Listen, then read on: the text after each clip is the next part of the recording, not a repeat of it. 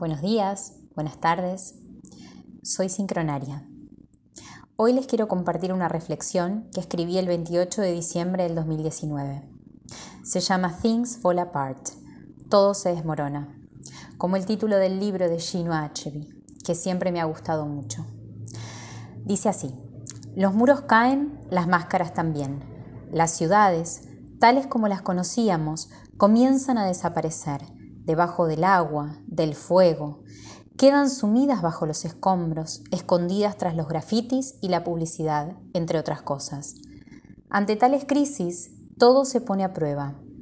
Antes yo hubiera querido sostener edificios enteros, plazas, relaciones y personas a toda costa, sin importar el precio a pagar, sin tener en cuenta el valor que implica realmente eso. Hoy me encuentro ante una encrucijada vital seguir sosteniendo lo que yo llamo lo viejo o dejarlo ir intencionalmente, aunque duela, no sin querer, queriendo. En estos últimos 10 años di tantas vueltas, viajé, viví miles de experiencias, he recorrido miles de caminos, aunque muchos no lo sepan. He sido muy valiente y también muy cobarde. He conocido a muchas personas, he querido revivir lo que estaba muerto más de una vez, me he enojado, he renunciado y he vuelto a insistir una y mil veces más. Pero hoy las palabras tenían algo que decirme. Esta hoja en blanco me estaba esperando para invitarme a volver a empezar. No como antes, no desde lo conocido, sino desde el vacío. Siempre creí y creo en la transformación, en resignificar el pasado, sabiendo que si uno cambia la forma de ver las cosas, las cosas cambian de forma. No es que haya dejado de creer en eso, sin embargo, hoy algo se abrió. Una puerta desde adentro, por primera vez, me condujo hacia otro lugar, con otros muebles y otros invitados.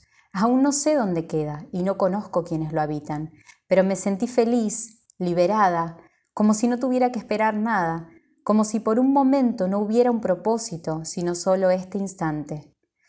Fue recién hoy que descubrí el poder de las páginas en blanco y de los pasos en el vacío de los que hablaba Alejandro Jodorowsky. Dejar de insistir, dejar de buscar. Dejar implica soltar pero también permitir. Creo que en el fondo siempre me costaron mucho los cambios. Muchas veces aposté por lo familiar, lo conocido, porque me resultaba incómodo atreverme a zambullirme en un universo nuevo. Me daba miedo exponerme a nuevos rostros, nuevos espacios, y entonces veía siempre los mismos reflejos con distintos matices. Hoy sentí que esa puerta era como un espejo que cual Alicia me invitaba a atravesarlo, fundiéndome en él, descubriendo la unidad y la sincronicidad, pero sabiendo que hay recorridos que a veces no podemos imaginar. Siempre quise saber qué iba a pasar más adelante. Veo el tarot y es algo que se me da naturalmente.